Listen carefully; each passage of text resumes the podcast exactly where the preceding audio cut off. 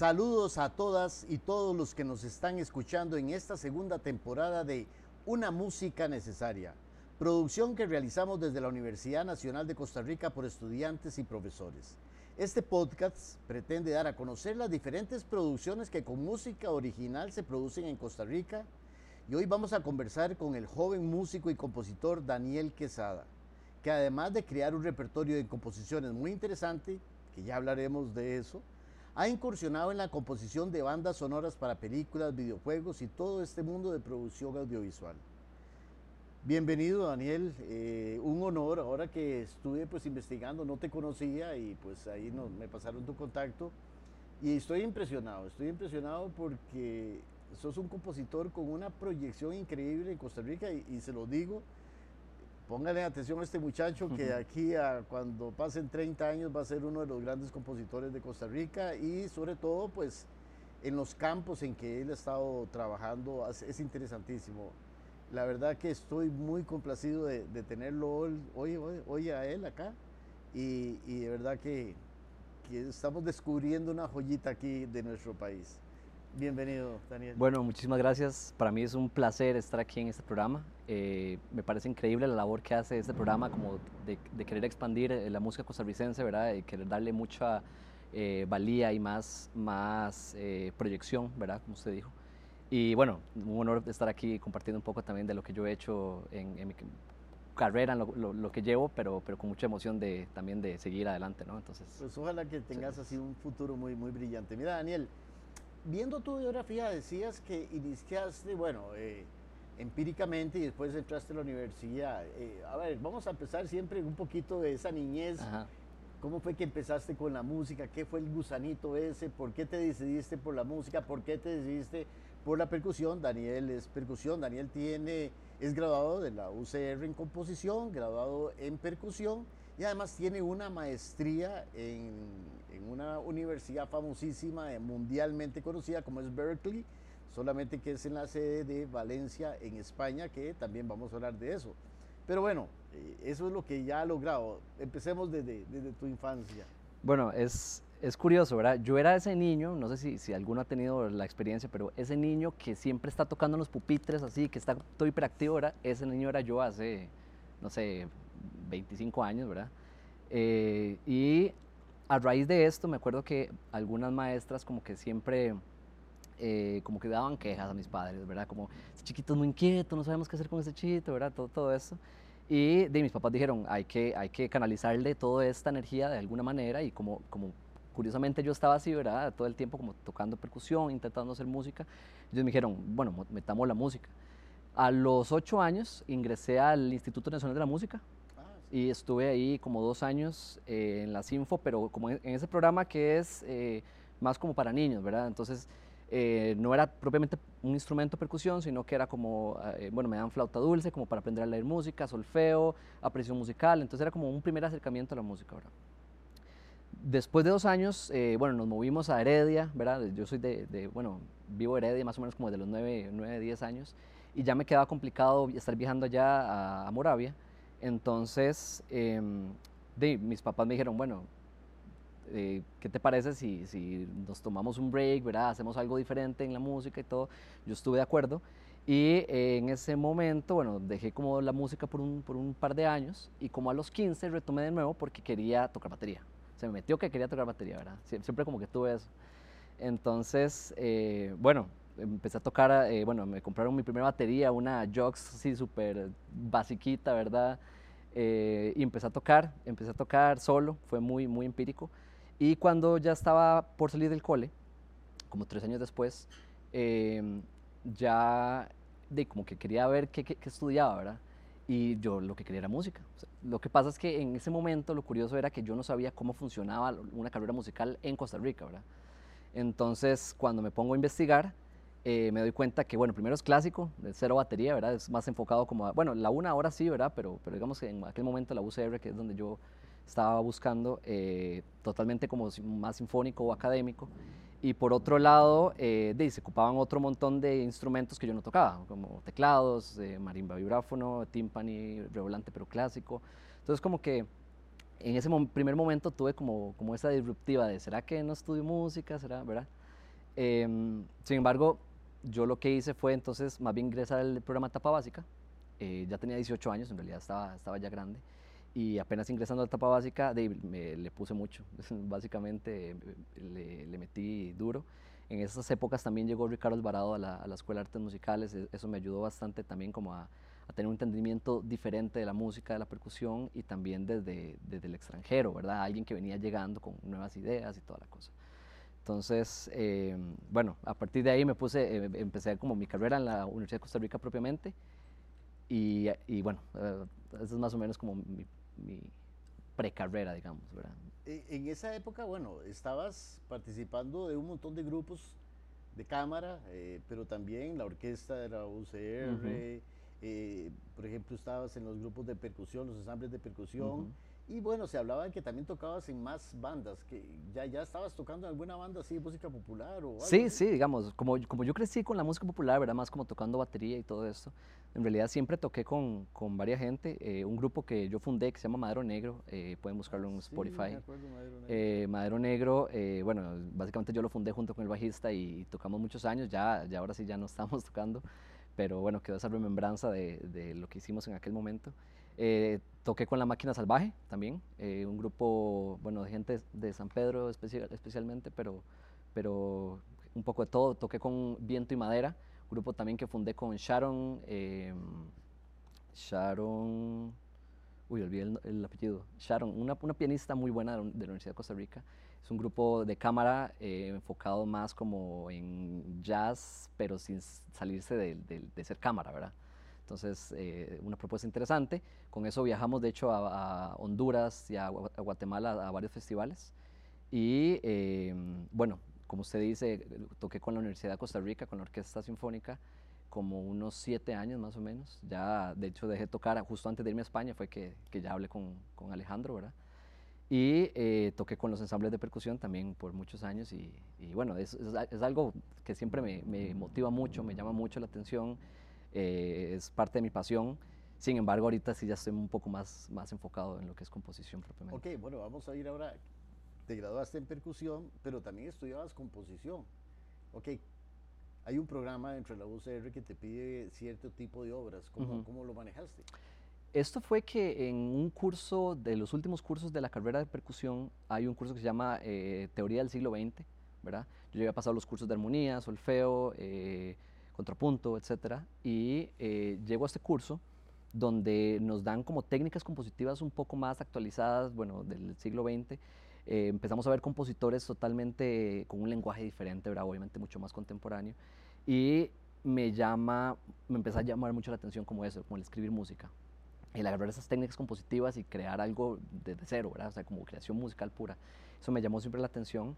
Em, y me puse a componer, nada más así como por, por gusto, ¿verdad? Obviamente em, eh, al principio era percusión, mis composiciones era todo para percusión. Eh, entonces, bueno, es bueno porque saqué bastante material, pero por otro lado, eh, también me faltaba como conocimiento un poco más de otros instrumentos. Entonces fui investigando y toda la cosa y hablé con los profesores de composición, ya estando yo en la UCR, se me hizo más fácil. Así que los, bueno, hablé con ellos, ellos me dijeron más o menos ya lo que se ocupaba para entrar yo hice la, prueba y entré en el 2019. Entonces, desde el 2019 empecé a estudiar composición, eh, ya habiendo, bueno, estaba terminando percusión y de, ya me metí como más en ese, en ese mundo, ¿verdad? Entonces, ese fue como mi, mi acercamiento a la composición al principio. Eh, también, leyendo un poco, dice que hablas de la necesidad de crear un nuevo repertorio costarricense de cámara para percusión, ampliar y reinventar este repertorio, así como la innovación de la música orquestal en Costa Rica. O sea, ya estás queriendo ir a las grandes ligas. ¿Qué, qué, qué, pretendías diciendo estas cosas? Totalmente. Eh, empezando eh, a nivel de percusión, porque es un instrumento tan nuevo que todavía está en desarrollo. Hay demasiadas técnicas y demasiadas posibilidades que no han sido todavía eh, vistas o, no, no, no, nadie ha llegado ahí todo por el momento. Y eso me gusta mucho de la percusión, porque hay instrumentos, por ejemplo, como el violín, que tiene mucho, mucho repertorio y, es un instrumento muy antiguo. Entonces, grandes compositores han llegado y han hecho obras eh, importantes que son, son un reto muy grande para el, el intérprete. ¿verdad? En percusión existe eso, pero es algo que se está dando en la actualidad. Yo tuve la oportunidad de ir en el 2018 y 2019 al PASI, que es el Percussive Art Society International Convention en Indiana. Y bueno, increíble la experiencia, pero más allá de eso lo que me gustó fue ver que, digamos, los grandes referentes de, de la percusión en la actualidad aún siguen vivos. O sea, estamos en una época, es muy nuevo, ¿verdad? Y grandes compositores, como por ejemplo, como que, que, han hecho mucho repertorio para percusión, como Philip Glass, eh, por, por, nombrar alguno, eh, sigue vivo, ¿verdad? Entonces, como que tenemos eh, la ventaja de que es un instrumento que apenas está en desarrollo. Entonces, como, es una familia muy grande. Es una familia demasiado grande. Hay mil posibilidades diferentes con diferentes sets de, de todo, o sea, es casi, casi infinito, ¿verdad? Las posibilidades. Entonces, parte de mi labor que yo quería en aquel momento como compositor era eso, como, como darle, darle un poco más de énfasis a ese repertorio que apenas se está creando desde un punto de vista de nuestro lenguaje como costarricenses, ¿verdad? como compositor costarricense. Bueno, eso me llama la atención, este, porque muchas de tus obras, que también son bellísimas, eh, por ejemplo, Secretos de una mentira, eh, la sentí como un tango amilongado, ¿verdad? O sea, es un estilo bastante interesante. Pero La Guerra, que no sé si la letra es tuya también, una música en 6x8 que se me pareció mucho la parrandera costarricense. Sí. Realmente, este, bueno, eso, eso la desarrollaste en Berkeley, ¿verdad? También, con, con la orquesta de Budapest, pero eh, en, el fondo, obviamente no es una parrandera porque hay otros elementos que, que tienen que intervenir, pero, pero el... Eh, sí, claro, bueno, el, 6x8 es muy latinoamericano, ¿verdad? Está presente desde México hasta, hasta Venezuela, Colombia, en casi que en toda Latinoamérica vos ves un 6x8 como con la misma rítmica, ese 3 eh, contra 2. Entonces, de, de, fijo es algo que hay que sacarle provecho ¿verdad? a nivel compositivo, me sí, Se, se, sentía muy, muy, muy, muy tica, ¿verdad? Pero, por ejemplo, también una obra me encantó que se llama Saudade. Es una bossa nova, pero al estilo de Joim, ¿verdad? Este, en vibráfono solo, también muy, muy interesante. Yo me imagino que pues, debe ser un repertorio que ya se lo están pidiendo. Eh, sí, bueno, eh, muchos, mucho es música, esas son mis primeras obras, de, digamos, compositivas en realidad. Y como te dije, todo fue desde la percusión, ¿verdad? Compuesto desde la percusión. Entonces, como que en aquel momento era como combinar eh, toda esa estética como de música de cámara que traía yo desde, desde la academia con eh, mi gusto por la música popular, de ser baterista, como, verá, más como popular. Entonces, eh, de, incluí, muchos ritmos latinoamericanos que, que, entonces, al final no es tanto como música de cámara, sino es más un poco, por ejemplo, Guerra y, y Saudade son más obras como populares, ¿verdad? O al menos así las... de Guerra? La letra de guerra es de mi novia, eh, Ciani, Ciani Fonseca, ella es estudiante de, bueno, de Berkeley también, eh, fue estudiante de la Universidad de Costa Rica de, enseñanza de la música y ahorita se está dedicando también a la composición y, songwriting, digamos, escribir canciones. Otra obra, Gandoca Manzanillo, un reggae ska, ¿verdad? O sea, es una cosa bonita porque, bueno, porque estás incursionando también en jazz y música popular y estás generando ciertas obras que no sé si a qué atribuís de que no se estén escuchando esas músicas acá, en Costa Rica. sí, supongo que, bueno, encontrar los espacios en Costa Rica para que la música se escuche no siempre es fácil, ¿verdad? Y por otro lado también uno con los años, ¿verdad? Va creciendo, como te dije, esas obras son un poco, bueno, ya de hace varios años, y, y, uno también como, como que eh, se vuelve muy perfeccionista, ¿verdad? Me imagino que a todos los músicos nos pasa un poco. Em, y entonces como que a veces uno es como, ¿será que, que, comparto esta música? Porque, porque no sé si está suficientemente bien eh, la composición o la producción no, es, no llegó al nivel que yo quería en aquel momento. Entonces también, también juega un poco a veces eh, ese, esos, digamos, esos detalles, ¿no? Sin embargo, yo sí estoy allá en un proceso como en el que ya más bien después de Berkeley, ¿verdad? quiero más bien compartir mucha música, quiero como dar a conocer un poco más de lo que estuve haciendo, que mis últimas obras sí son, como dijiste, grabadas con la Orquesta Sinfónica de Budapest o en Londres, eh, en España grabé varias música también, y ya es música como de otra, de otra calidad, ¿verdad? De, otra, eh, con una esencia un poco diferente, siempre con ese eh, espíritu costarricense, o al menos así lo intento yo, pero sí a un, un, espíritu un poco diferente. De estas obras que acabo de mencionar, vamos a escuchar una para que ya la gente empiece a, oírlo, ¿verdad? ¿Cuál te gustaría que programemos? Em, Bueno, puede ser eh, tal vez Secretos de una Mentira, es, es, es un tango Listo. bonito, a mí me gusta, me encanta el tango, entonces tango siento que... ahí también. Ajá, milongado, Listo, exacto. listo. Vamos a escuchar entonces la obra que se llama Secretos de una Mentira. Presten atención.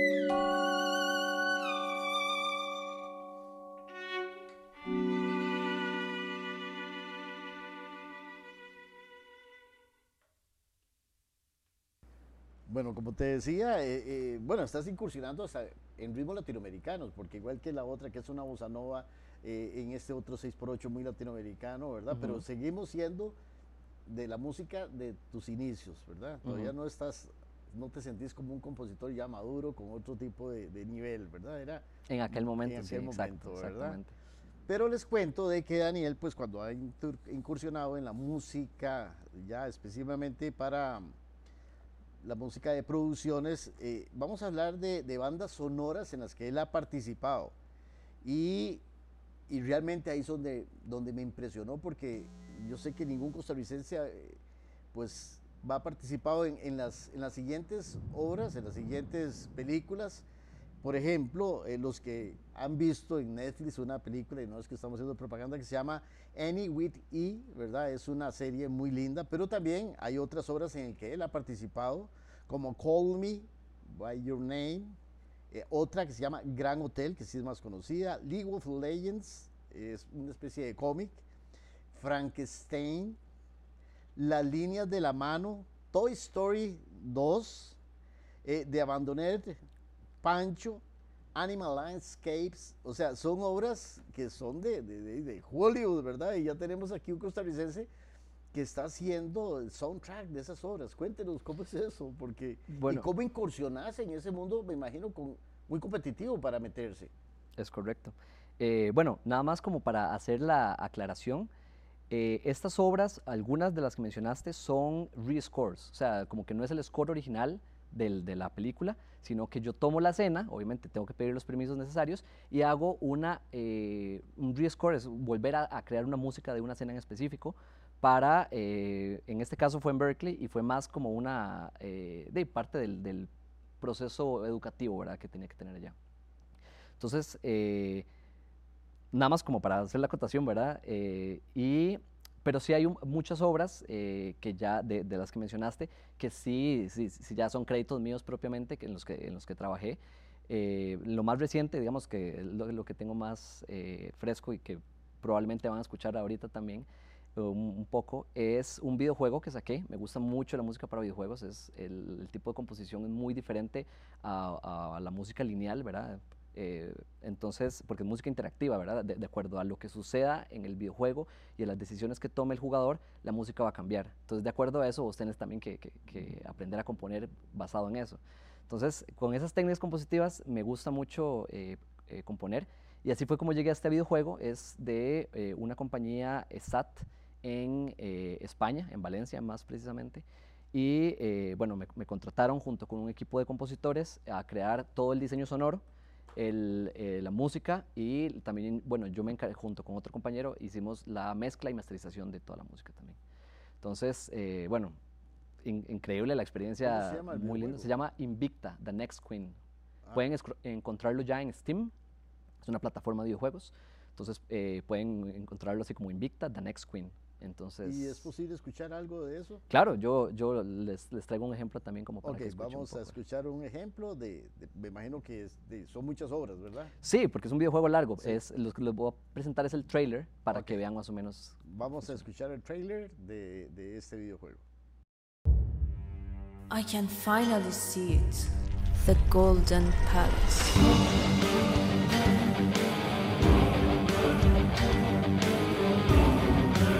Tonight, its halls will be mine.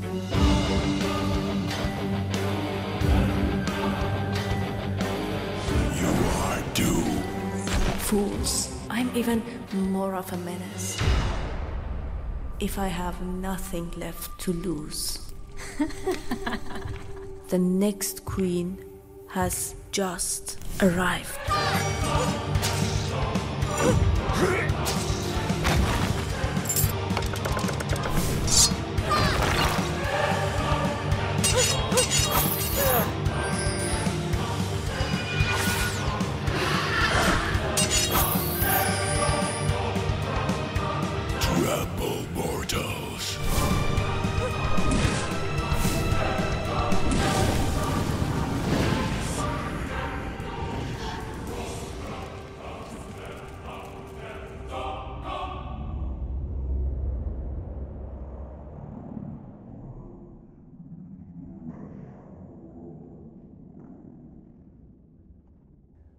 Bueno, emocionante, un orgullo para los ticos ya tener a alguien en esos, en esos niveles, en esas ligas, ¿verdad?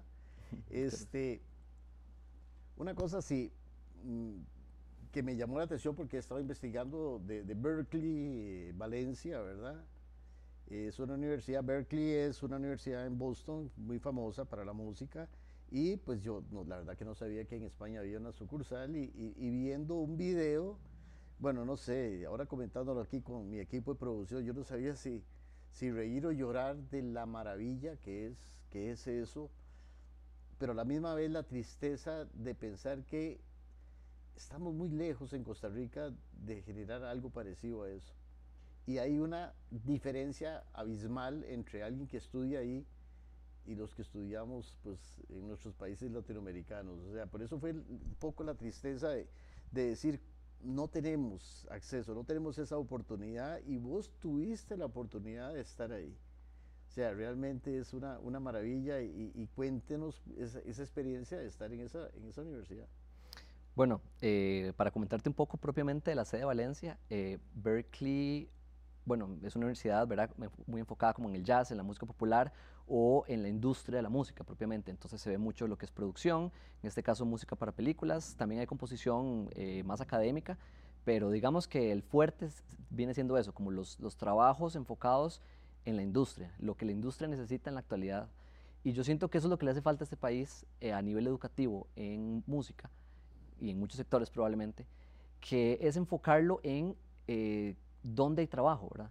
O sea, dónde, dónde eh, ¿dónde, está la necesidad? ¿Dónde está la necesidad? ¿Dónde se genera? ¿verdad? La única forma de, de llegar a, a, lo que el cliente quiere es sabiendo qué es lo que quiere, ¿verdad? O sea, y a partir de eso, entonces, enfocar la educación hacia, hacia ese sentido. Y siento que eso es lo que hace Berkeley y que está muy bien. La sede de Valencia es una sede de solo maestrías, digamos, eh, solo las maestrías se dan ahí y los bachilleratos y licenciaturas, digamos, se dan en Boston. Pero eh, entonces es, es muy bonito porque te permite la oportunidad de, estar rodeado de gente de todo el mundo. Es el año que yo estuve en, haciendo la maestría fueron 51 nacionalidades diferentes. Entonces tenés, tenés esa amplia gama de culturas, de idiomas, de, eh, no sé, como de formas de pensamiento, como visiones, o, y también como de, por ejemplo, a nivel compositivo, de, de lenguajes musicales. Son muy, muy diferentes y eso siento que es de las riquezas más grandes también que te puede dar eh, a nivel educativo, ¿verdad? Pero volviendo a lo, a lo que estábamos hablando de, de tal vez lo, lo, que le hace falta a Costa Rica, ¿verdad? En mi opinión, mi, mi humilde opinión, es, es eso, como enfocarlo un poco más a, a, lo que la a, lo, a las necesidades que, que, la industria en la actualidad tiene. La gente aquí, por ejemplo, consume mucha, mucho cine, muchas series de televisión. Estoy seguro que le preguntamos a el, la población costarricense y por lo menos un 80% tiene Netflix y ve Netflix, consume Netflix. Por lo tanto, deberíamos buscar la forma en que los músicos, los compositores, creen música para este, para este ámbito que es tan amplio y tan consumido, ¿verdad? Sí, eh, mira, ahora, se me, ahora que lo decís, ciertamente, eh, ahí mismo, pues en esa plataforma se ven muchas series coreanas. Uh -huh, ¿no? de y en la. Universidad de Corea, la, la, de, la, de, la de Seúl, hay una carrera de, de, de, cómo hacer novelas para televisión. Uh -huh. Entonces, posiblemente al año salen 100 libretos o 1000 libretos, ¿verdad? Uh -huh. Para poder generar después novelas. Exactamente. Eh, eh, vamos a lo mismo, si eso es lo que está vendiendo, esa es la necesidad en este momento de, de que está barriendo récords de, la gente que mira este tipo de series, pues bueno, hay que entrarle a eso, ¿verdad? Y, y, y, y, Corea le, le, le, le encontró el, Claro, claro. Digo, no, no estoy diciendo que sea lo más importante, ¿verdad? Porque, digamos, obviamente el arte como tal, digamos, en, en su pureza, eh, digamos que es la visión que tiene es, un, es, diferente, digamos, a solo crear, por ejemplo, contenido para que sea ser consumido por una masa. Estamos de acuerdo con eso. Pero por otro lado, el músico tiene que comer, ¿verdad? O sea, no significa que vos vas a dejar de hacer tu arte, solo significa que parte de ese tiempo lo vas a enfocar en una industria que te va, te va a dar de comer, ¿verdad? Bien, pero aterrizas a Costa Rica. Me deciste que venís llegando recién de España, mm. ¿verdad? Sí, tengo un mes y medio de haber Un mes llegado. y medio. ¿Qué expectativas entonces tenés acá en Costa Rica? Eh, tengo, tengo expectativas de que moviendo las fichas indicadas se puede generar algo distinto, no solo a nivel de educación, sino a nivel de industria en la música costarricense. Pero eso requiere el trabajo probablemente de muchas personas que, que probablemente están en, en, puestos más altos, ¿verdad? A nivel, a nivel político, y también eh, requiere una reestructuración de la, de la, educación, por supuesto, ¿verdad? Para crear un, una nueva generación que, que, ya tenga como ciertos conocimientos necesarios para esta industria que te digo. No necesariamente esta, sino toda. Por ejemplo, aquí en, en, yo voy a dar mi ejemplo en la Universidad de Costa Rica, que, que me encantó, fue muy enfocado hacia la música eh, académica, como lo dije, eh, mucho tocar en orquesta, mucho repertorio clásico, etcétera. Pero, por ejemplo, nunca nos dieron un curso de producción, ¿verdad? Entonces, ¿qué pasa con esto? Yo, en la actualidad, como percusionista, tal vez me puede salir más oportunidades si yo sé manejar un do y ciertas, eh, o ciertos softwares o ciertas eh, herramientas que me permitan producir en el extranjero o, o producir acá y, y, entonces digamos, yo grabo, si me contratan para ser baterista, yo mismo me grabo, yo mando la grabación, o sea, nada más me, me, amplía, ¿verdad?, el rango de cosas que yo puedo hacer si solo soy percusionista. Entonces, si se les da obligatoriamente en las universidades un curso de producción a, la, a, las, a, a los estudiantes, eso nada más lo que les va a hacer es abrir la, la, más puertas, ¿verdad? O sea, no, yo no veo nada malo en eso. No significa que algunos querrán ser muy enfocados en la producción, tal vez otros no tanto, pero son herramientas que de fijo te van a servir. Entonces, ese tipo de pequeñas cosas ya van a ir cambiando eh, la industria y la educación musical en Costa Rica. Sí, se amplía más. Una, una de las cosas que yo me preguntaba, eh, en los 80s, cuando vino el boom de la música digital, eh, Hollywood recurrió más a la música producida en estudio que contratar a las grandes orquestas como se hacían en los 50s y los 60s. Entonces la música, pues de, con todos los este, moduladores y con toda la tecnología, vos no te das cuenta si era una orquesta real o una orquesta eh, digital, ¿verdad? Una orquesta artificial.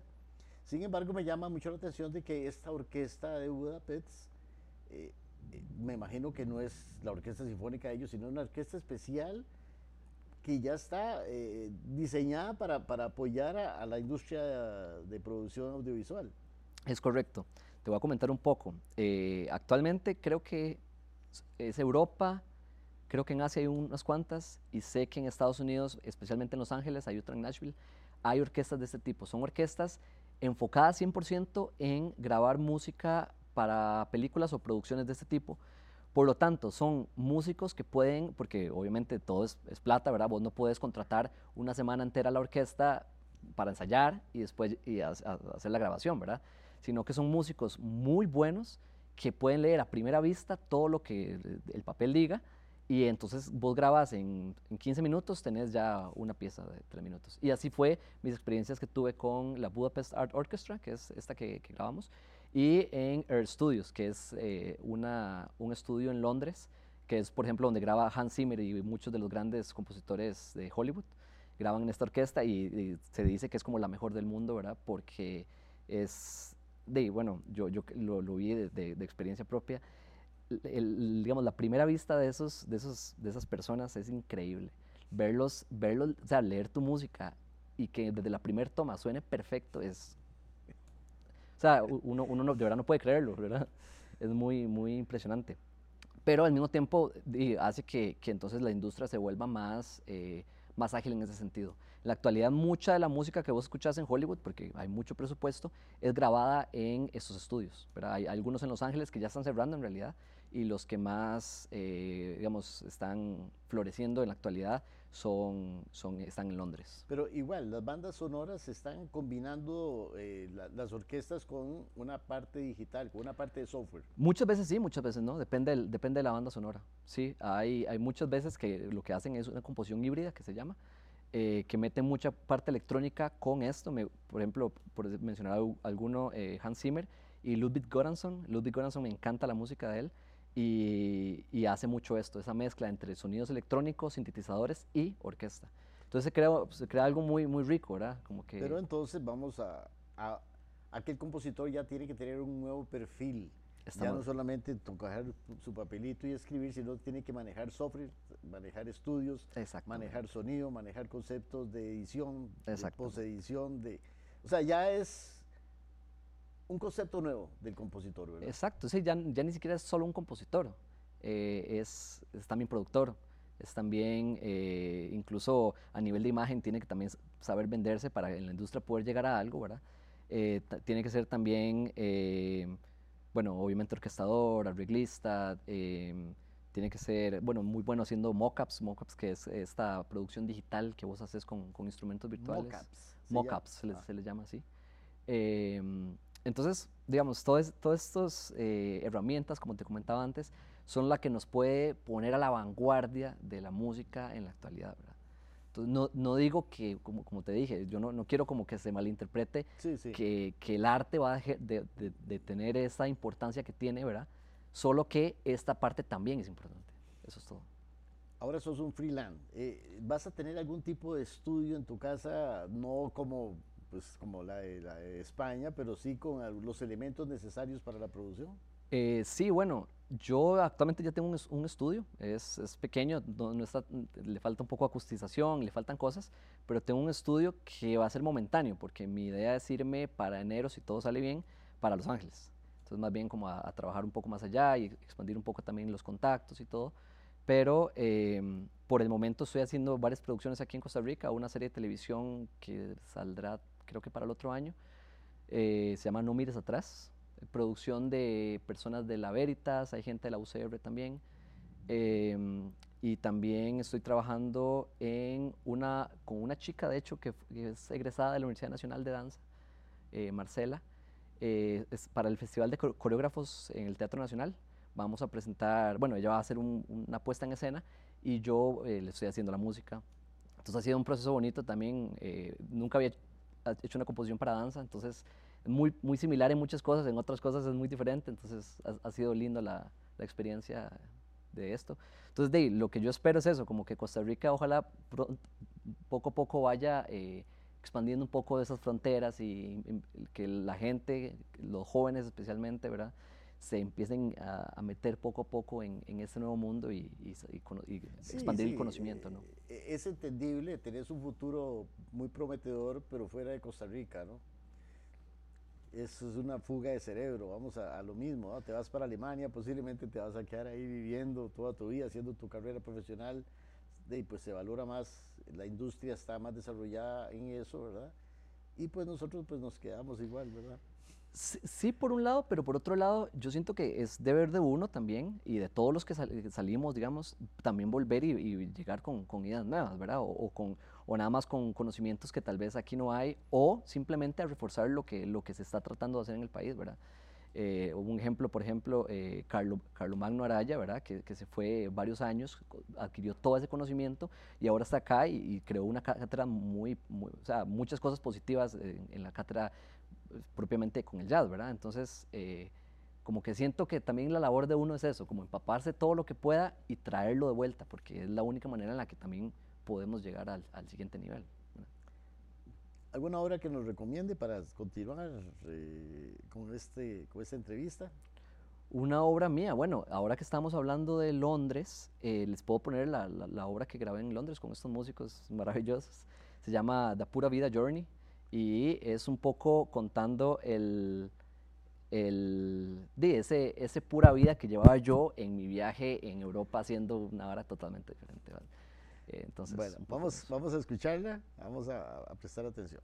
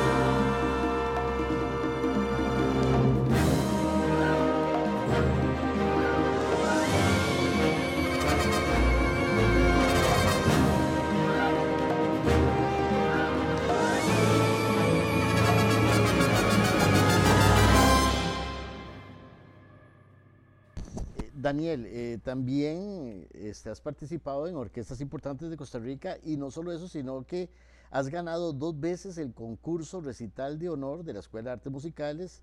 Has tocado como solista en la Orquesta Sinfónica de la Escuela de Artes Musicales, en la banda de conciertos de Heredia, con la banda de conciertos de Alajuela y con la Orquesta Sinfónica de la Universidad de Costa Rica.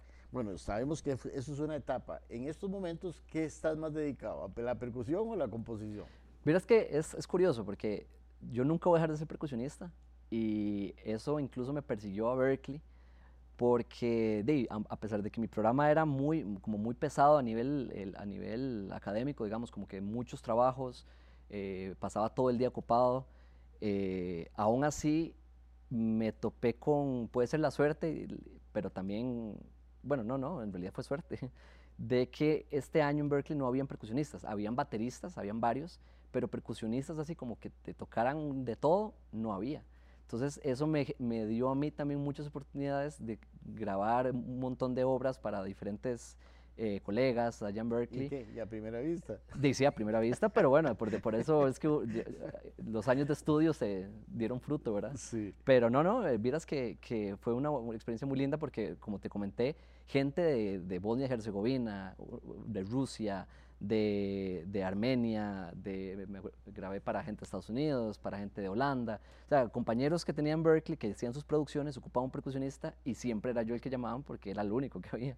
Wow. Entonces, eh, entonces en realidad fue muy bueno, toqué también en el Commencement Concert, en el concierto de final de graduación, digamos, y la experiencia igual, eh, lindísima. Entonces, todo eso para decirte que no he dejado de ser percusionista, sigo, sigo tocando bastante, eh, grabando bastante este año, ya estuve haciendo bastantes cosas, pero eh, ya sí mi enfoque, eh, al, al, menos a nivel académico, porque sigo estudiando, ¿verdad? Todavía, em, por mi cuenta, pero sigo estudiando, es, es, enfocado en composición. Ahorita sí. estoy más enfocado en Un tico que llega a ese mundo de Berkeley, no te sentiste apachurrado ni nada. ¿Cuál fue el nivel tuyo en comparación con todos los que llegaban de otros países?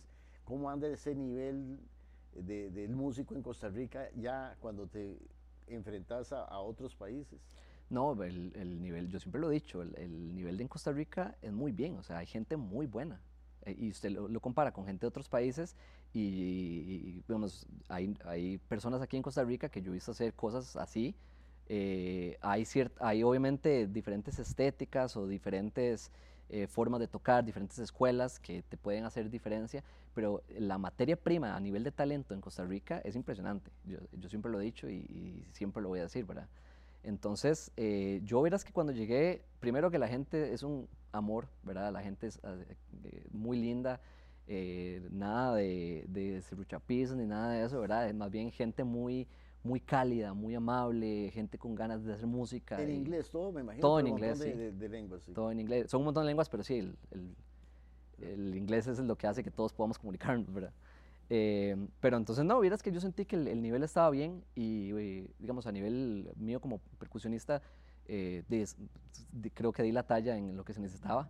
Por lo tanto, sé que colegas percusionistas, eh, tanto de la UNA como de la UCR, como el instituto, pueden super dar la talla también eh, esto aprovecho como para decirles a todos los que estén interesados en viajar a estudiar al extranjero, háganlo. Hay muchas oportunidades y muchas becas que dan. Y si tienen la oportunidad de ver, háganlo porque de, siento que eh, volvemos a lo mismo, es, es, adquirir nuevos conocimientos que más bien podemos traer al país para, para desarrollarlo mejor, ¿no? Entonces... ¿Has definido ahora tu estilo de composición? Es decir, ¿tenés algún género preferido?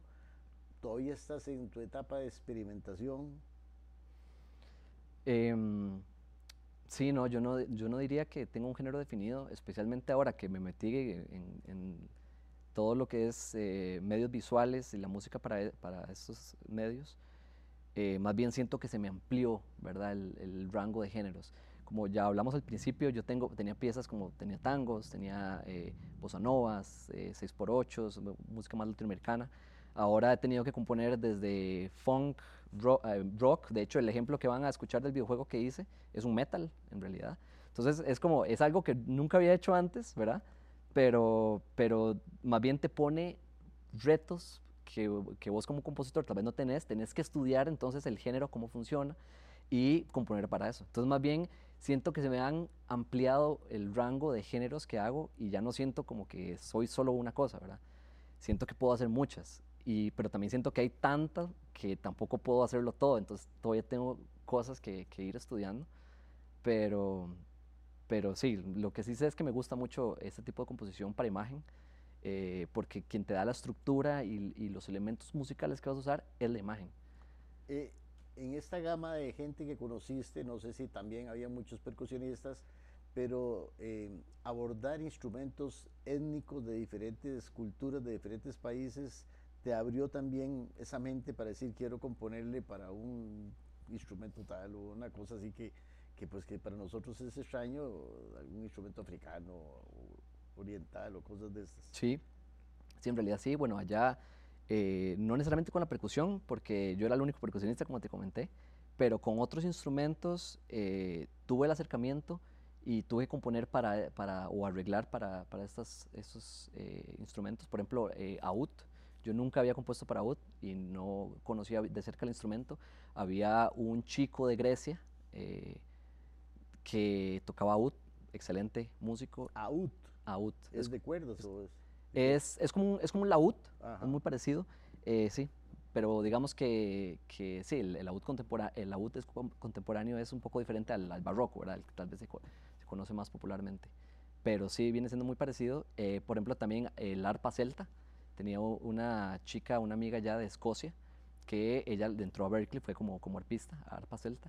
Entonces, un par de veces tuve que hacer arreglos para ensambles eh, donde ella tocaba y en, de hecho en la grabación que van a escuchar de, de Pura Vida Journey, eh, perdón, que ya escucharon, em, van eh, a escuchar el, el, arpa celta. Como era lo que yo tenía a mano y en, en, el estudio en Londres no tuve, entonces le pedí a esta chica, pero funciona muy diferente porque en vez de tener un arpa con pedales, como es el arpa común y corriente, el, el vos afinás con unas clavijas que tienes aquí arriba. Entonces tenés que pensar en que ya no el arpista cambiando de tono con esto, sino que ya tiene que cambiar de tono con la mano. Entonces, entonces ya ahora la forma en la que procesas a la hora de, de componer es un poquito diferente. Otra vez, el acercamiento a ese montón de culturas, las escalas musicales, así como Bartok experimentó en sus escalas, ¿verdad? Y, y, diferentes compositores, aquí don Mario Alfaguel pues trabaja con unas escalas pentatónicas y cosas. eh, ¿Has pensado en incursionar en otro tipo de escalas no, no tradicionales occidentales? Sí, sí, claro. Eh, bueno, los modos, los modos yo creo que es el mejor amigo del compositor para películas, ¿verdad? Eh, vos con modos puedes presentar un tema de mil maneras distintas y todo te evoca una, una sensación distinta, pero sigue siendo el, mismo tema, o sea, la misma melodía, ¿verdad?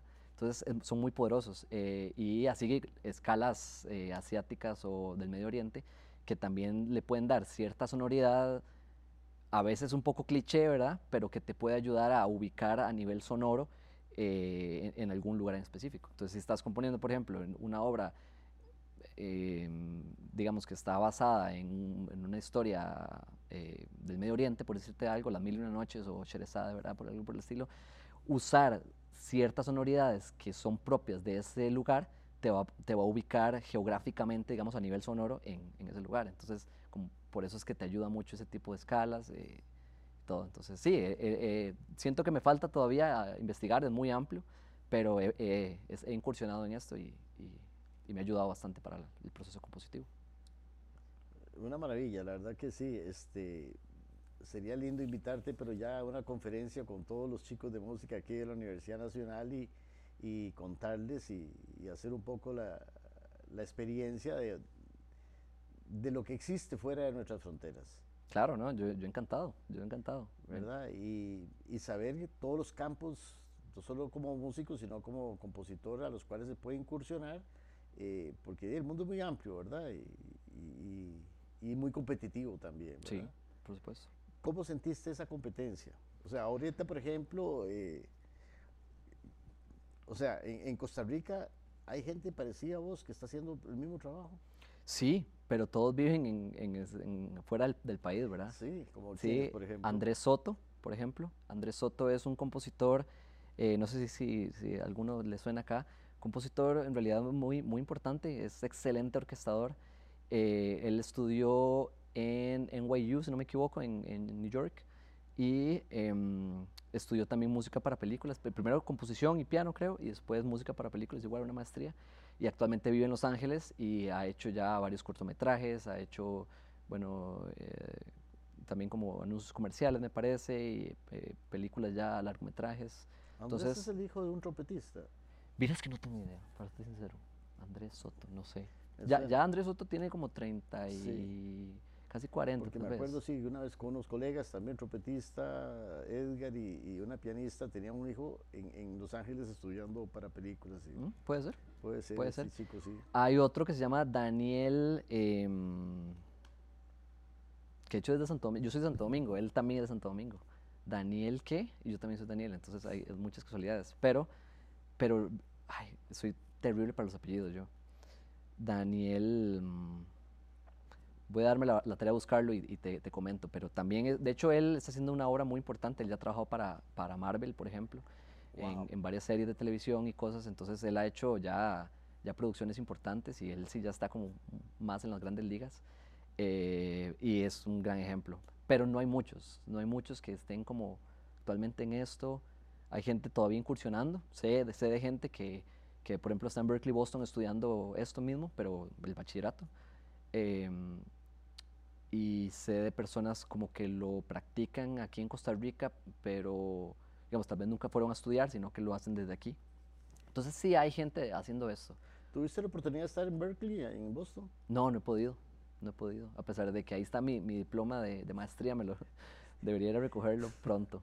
Pero, pero sí, mi idea es, es, ir, bueno, como te comenté, en enero probablemente a Estados Unidos, entonces eh, espero poder conocerlo en, ese momento. ¿Qué edad tenés, Daniel? Yo tengo 29. No puede ser, y ya, con una carrera prometedora. ¿Qué le puedes aconsejar entonces a los chicos que están incursionando en este mundo? Bueno, primero que todo, que que no se pongan límites, ¿verdad? O sea, como que a veces uno, eh, lo digo por experiencia porque yo sé que no es fácil ser estudiante de música, eh, voy a hablar como universitario, hacer un limpio, ¿verdad? Y eh, de nada más decir como yo quiero estudiar tal cosa, pero en Costa Rica no lo dan, ¿verdad? Por decir algo. o yo quiero estudiar jazz, bueno, ahorita la, Nacional por dicha tiene este programa, pero yo quiero estudiar, no sé, música cubana. No, no, no ponerse un límite, sino que más bien busquen oportunidades para salir. Hay mucha gente que, que, está saliendo, que está haciendo cosas muy importantes. El conocimiento que pueden adquirir, no solo musical y académico, sino como en su vida, ¿verdad? Propiamente.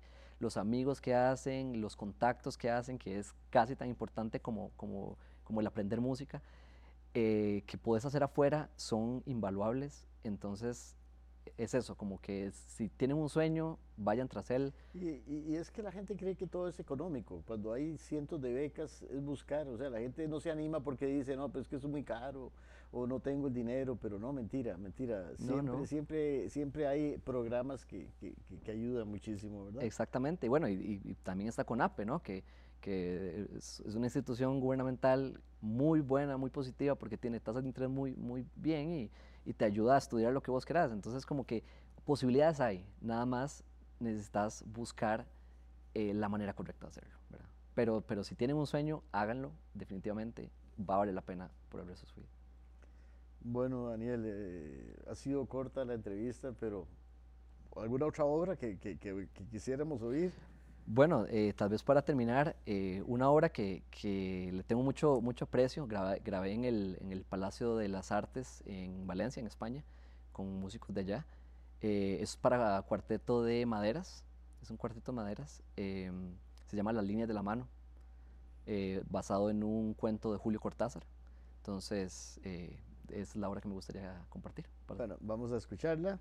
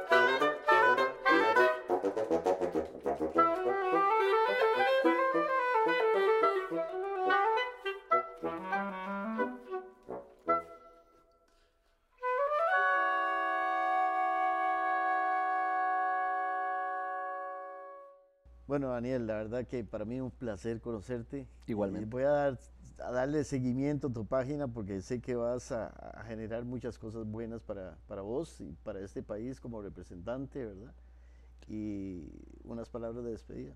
No, igualmente, de nuevo, muchas gracias por invitarme a este programa. Muy linda la, el, el, trabajo que están haciendo acá. Y yo encantado siempre de venir y compartir un poco de lo, de lo que estoy haciendo, de lo que sé y de ayudar en lo que pueda eh, para que este país también salga, salga adelante en, en, en todo, ¿verdad? A nivel musical y, y más bien crezca eh, la industria, crezca el, el, interés por la cultura en los costarricenses y, y, bueno, todo lo que sea para ayudar a eso, siempre bueno, dispuesto. Esperemos, vea que quedó grabado, así que cuando esté aquí unos 50 años, 40 años, vas a regresar a Costa Rica con mucho, mucho aporte. ¿verdad? Esa es la fe, esa es la fe. y a todos los que nos escucharon, muchísimas gracias. Nos vemos la próxima episodio.